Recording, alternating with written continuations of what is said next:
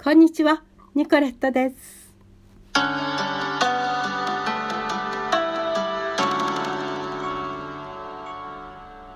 どうですか？これまでいろいろ聞いてきて、ハンガリーのこと少しは分かったかなまあでもね、20年以上前の話ですからね。今はもっと変わってるとは思うんですけれどもね。学校が始まって、だけどアパートを追い出されてしまって次にまた新しいアパートを見つけて引っ越した。ここまでお話ししましたよね。だけどねハンガリーに滞在するのにどのような方法があるか。これについてお話ししてみようかな。まずですね一番簡単なのはまあ観光ですよね。観光ビザで行って90日間は滞在できましたね。えあの頃はねあのビザが必要だったんですね。途中でなくなりましたけどね。であの私の場合もやはりね最初に観光ビザで行ってくださいと言われましてで90日間 OK だったんですね。でその次は延長するために一度ハンガリー国外に出なければなりません。だけどあのその後どうなるか、まあ、仕事をする文化交流が目的ではあったけれども仕事もしようということでそうすると就労ビザというかねそれが必要なんです。そのためには一度ハンガリー国外を出てそしてえーと、ドイツとかウィーンとかの日本大使館へ行ってそこでビザを発行してもらわなければなりません発給ですね。でそのつもりでいたんですけれどもなんとか春まで、えー、滞在が許可されました。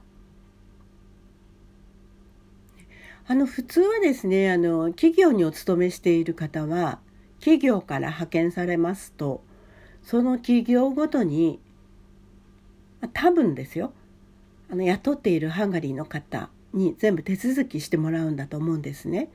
ですから自分で何もすることはない。あと学生さんの場合は自分でやらなければダメですけどね。で、えー、私の場合もですね、え滞在許可証を取るためにあのすごくね手続きが大変なんですよね。それで春になりました時にちょっと春の話先にしちゃいますけどねあの管理局に行きましたらで今までどんなことやってきましたかって聞かれます。それでまあ会社を設立して会社の活動をやってましいましたと言いますね。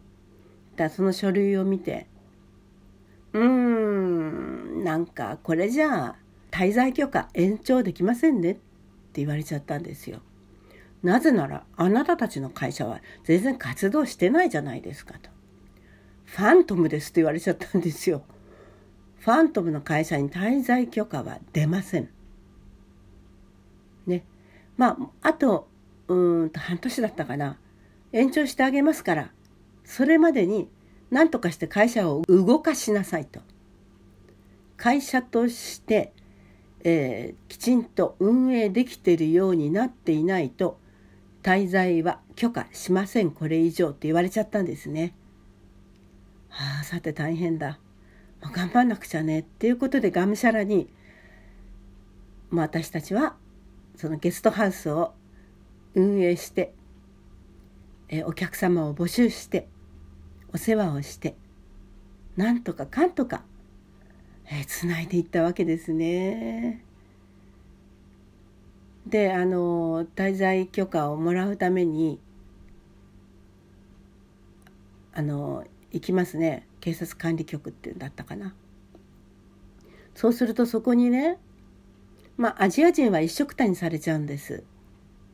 でそこで韓国の方とか中国の方とかベトナムの方とかいろいろお友達になりまして韓国のねあの何か、商品を売買しているあの方と男性でしたけれども知り合いになってとても親切でしたね。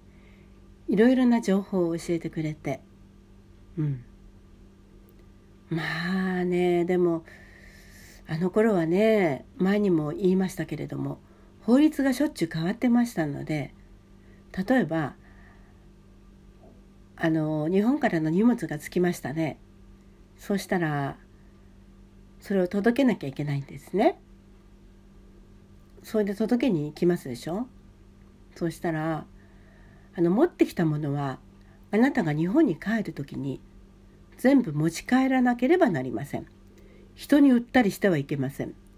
え、処分してもいけないんですか？って言ったら、はい、処分してもいけませんって言うんですね。それで、この持ち帰るあの船賃というか、あの送料ね、それをだいたいこういくらいくら何ドルぐらいになりますから、それを常に銀行に入れておいて、絶対使わないようにその額だけ凍結しますって言われちゃったんですよ。で、冷えですよね。そんなこと聞いてませんし、でもまあ、それには従わなければならない。それで貯蓄してあった分をですね、凍結となりまして。でもね、その後また法律が変わりまして、持ち帰らなくても良いということになっていくんですね。でも最初はねそんな感じでしたからね。どこだったかな？その荷物が届いた事務所みたいなところに行きましたらね中年の女の方がね対応してくれまして「はいあなたはどんなものをね日本から送りましたか?」って聞かれまして「これとこれとこれとあれとこれと」とかって言いますね。そしたらまあ、その頃はね、えーと、タイプライターでしたね皆さん。でそのおばさんがねパタパタパタパタパタパタッとタイプを打ちましてだけどなんかいろいろ質問してくるんですけどねハンガリー語でね英語じゃないんです。だけどねなんか犬が吠えたみたいなもうすっごい叱られてるような気になるんですよ一緒に行った友達と一緒にねなんか私たち何も悪いことしてないのに叱られてるみたいな感じだねなんて言いましてねでも、まあ、無事手続きを終えました。あとねあの銀行口座を開設しなければならないので銀行に行って口座を作りました。それで日本から時々ねあ一月に1回かな。あの4人分の生活費ですね。10万円ぐらいかしら。まあ、これでね足りるわけはなかったんですけど、まあ、なんとかやりくりしようと思いまして。で10万円を送ってもらうんですけれども、まあ、銀行口座に入れて。ところがねその頃ですねあのハンガリーフリントで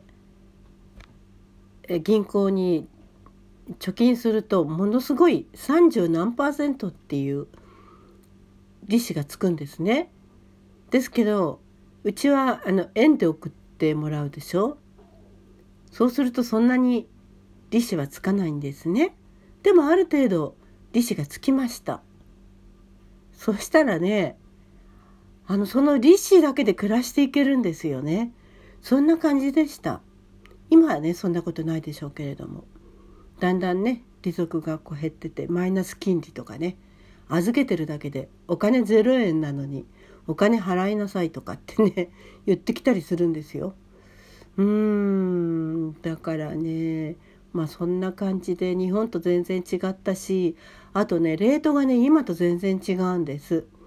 今はねえっ、ー、と100円が250フォリントぐらいかしらね。ところがね昔逆だったんですよ。100フォリントが160円ぐらいだったかな。あ違うか。えー、っとねあそうですね。だから100円あってもあの250フォリントにはならなくって確かねすごい100フォリントよりも少なかったのかな。だからちょっと暮らしにまあなんだろう日本円をハンガリーフォリントに直してもあんまりたくさんもらえなかったんですね今はたくさんもらえますけどそんな為替ルートだったんですね。為替レートね。だったんですね。まあそれからねどんどんねハンガリーも変わっていきますけれども。まあ大変な時代に行ってしまいまして。仕事も頑張んなきゃなんない。子供たちの勉強も見てあげなきゃなんない。はあ友人からはねなんでハンガリーなんか行ったんだとかって言われましてね。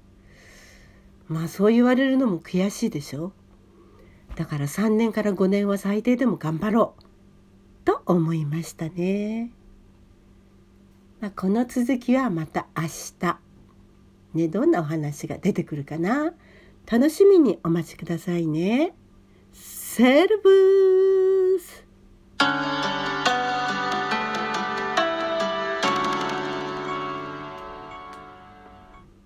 ニコレットでした。